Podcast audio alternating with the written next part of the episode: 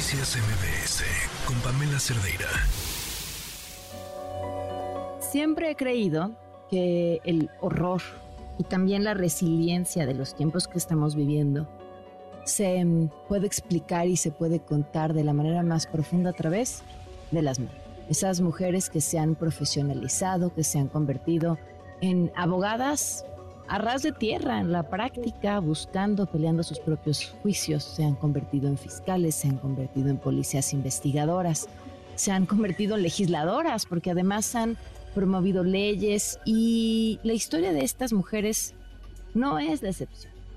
En eh, su paso por la Ciudad de México han sido recibidas por la Suprema Corte de Justicia, por la, por, por, la CONADIM, han sido recibidas eh, por por todo mundo, porque tienen un mensaje importantísimo.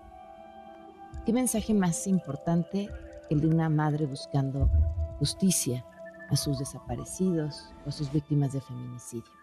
Es el colectivo Madres en Resistencia, un colectivo de Chiapas, el primer colectivo de madres eh, que se forma en Chiapas y así como les digo la historia. Nos acompañan en la línea Adriana Gómez Martínez, ella es madre de Jade Guadalupe. Adriana, gracias por acompañarnos. Sí, eh, buenas tardes.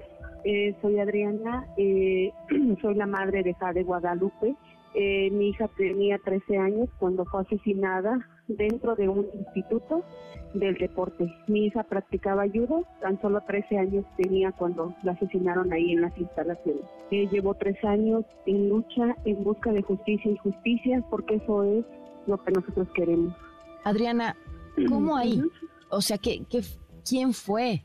¿Qué, ¿Qué pasó adentro de un instituto del deporte? El lugar no menos se imaginaría podría suceder algo así. Pues en ese instituto del deporte son donde los niños se van a las Olimpiadas. Mi hija entró ahí porque era de alto rendimiento pero el día 14 de enero yo recibo una llamada, no fue ni por el, instituto, por la directora, por ningún este trabajador, fue por un compañerito de mi hija que me avisó que Jade estaba muerta dentro de los años. Eh, en ese momento nosotras eh, se traslada el papá de mi hija para ver qué era lo que estaba pasando.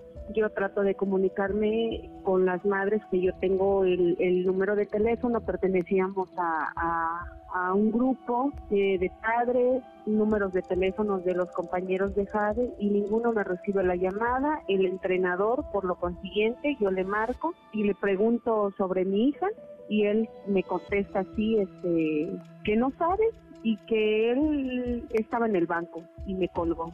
Desde ese momento mi mundo se me acabó, mi vida dio un giro, eh, no sabía cómo qué hacer en ese momento, eh, qué hacer eh, al ver a mi hija, o sea, yo estaba en un, estado crítico y pues después nosotros como padres de ver de todas las negligencias, anomalías, corrupción, nos damos cuenta que es una simulación. Ellos manejaban que mi hija se había suicidado en las instalaciones en el área de patinaje con su cinta de judo, pero a mí la primera llamada me dicen que está en el baño. Entonces yo no logro entender cómo mi hija ya muerta se arrastró hacia el área de patinaje no se colgó, se rompió un tobillo, o sea, muchas cosas, muchas falencias, demagogas, eh, vimos en esa carpeta. Ellos han seguido la línea de feminicidio, a pesar que se han entregado peritajes, a pesar que se exhumó el cuerpo de Jade, se hizo la mecánica de hechos y el último estudio emitido por la CGR, que es una criminalística de campo, logramos saber que Jade fue asesinada en las instalaciones del deporte, pero la Fiscalía del Estado de Chiapas quiere desacreditar ese estudio cuando ellos fueron los que mandaron a pedir ese estudio. Entonces ahí se pueden dar cuenta de la corrupción que existe en el Estado de Chiapas. Eh, por eso nosotros como madre nos empezamos a, juntar y apoyarnos, a reunirnos, porque el dolor es lo que nos une, el dolor de cada una de nosotras y este nosotras dos con Doña Maricruz empezamos, emprendemos una lucha, salimos en caravana, nos hemos tirado a huelga de hambre, hemos estado fuera del Palacio de, de Gobernación, hemos estado afuera de la mañanera, hemos hecho muchas protestas, hemos salido a las calles, nos hemos encadenado, porque solo queremos justicia. Justicia para nuestras hijas y derecho al acceso a la verdad. Eso es lo único que buscamos.